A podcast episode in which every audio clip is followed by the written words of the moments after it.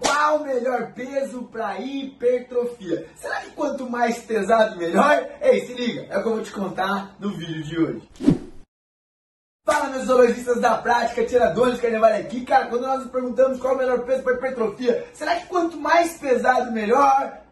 Para que essa jossa. Entende uma parada? Quando nós falamos em hipertrofia, além do conhecimento relacionado a eu preciso de ter uma alta tensão, no entanto, um ótimo tempo de tensão, ou seja, manter essa tensão por algum tempo determinado para que gere estresse, não somente isso, mas um ponto crucial na prática que nós precisamos entender relacionado à hipertrofia, o seu treino com o teu aluno, com a tua aluna, é, não importa o peso que está na barra, mas sim, ei, Quantas repetições, em outras palavras, quanto tempo, pega na do Tite, de tensão aquele organismo consegue sustentar relacionado àquele peso. Em outras palavras, qual o número de repetições equivalente àquele peso aquela pessoa consegue performar. E para que nós entendamos isso na prática, começamos a aplicar hoje com nossos alunos, nós precisamos ter dois tipos de conhecimento prático. E não vai estar no artiguinho não, amigo. Olha que bem para mim. O primeiro conhecimento prático que nós precisamos ter é relacionado a uma variável de intensidade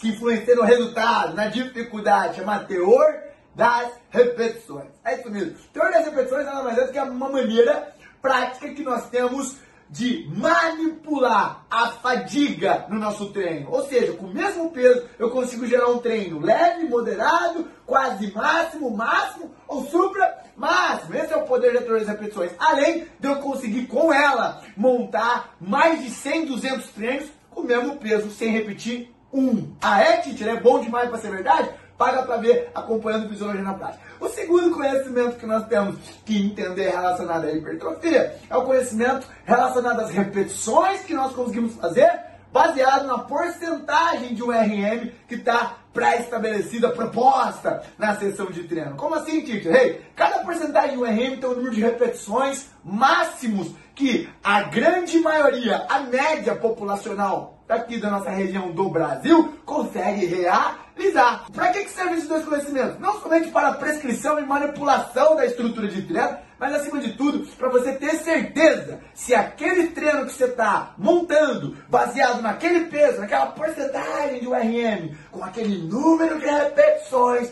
está gerando aquilo que é, hey, olha aqui bem para mim, crucial para a hipertrofia, que é o estresse fisiológico maior do que o organismo já está habituado. Ei, será que o meu treino está gerando aquilo para gerar hipertrofia, um estresse fisiológico maior do que o organismo já está habituado? Como você vai saber isso? Teor das repetições e porcentagem de URM baseado nas repetições que você consegue fazer determinado aquele peso. Aí sim você vai saber se o seu aluno realmente, se a sua aluna realmente está fazendo o número de repetições adequado para aquele peso que está carregado. Deixa eu te falar uma parada. Quando nós falamos em hipertrofia, muito mais importante que o peso que está na barra, entenda bem com carinho de uma vez por todas, abre o coração.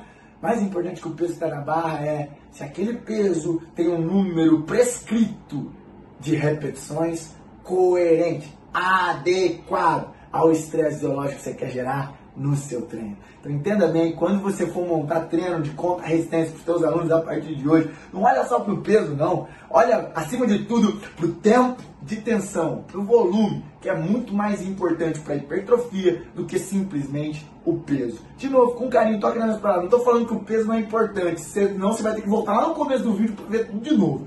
Mas entenda uma parada, quando nós comparamos e entendemos que para hipertrofia é muito mais necessário tempo de tensão, estresse fisiológico durante um determinado tempo, o volume, o número de repetições é muito importante. Agora, vou te dar uma outra perspectiva.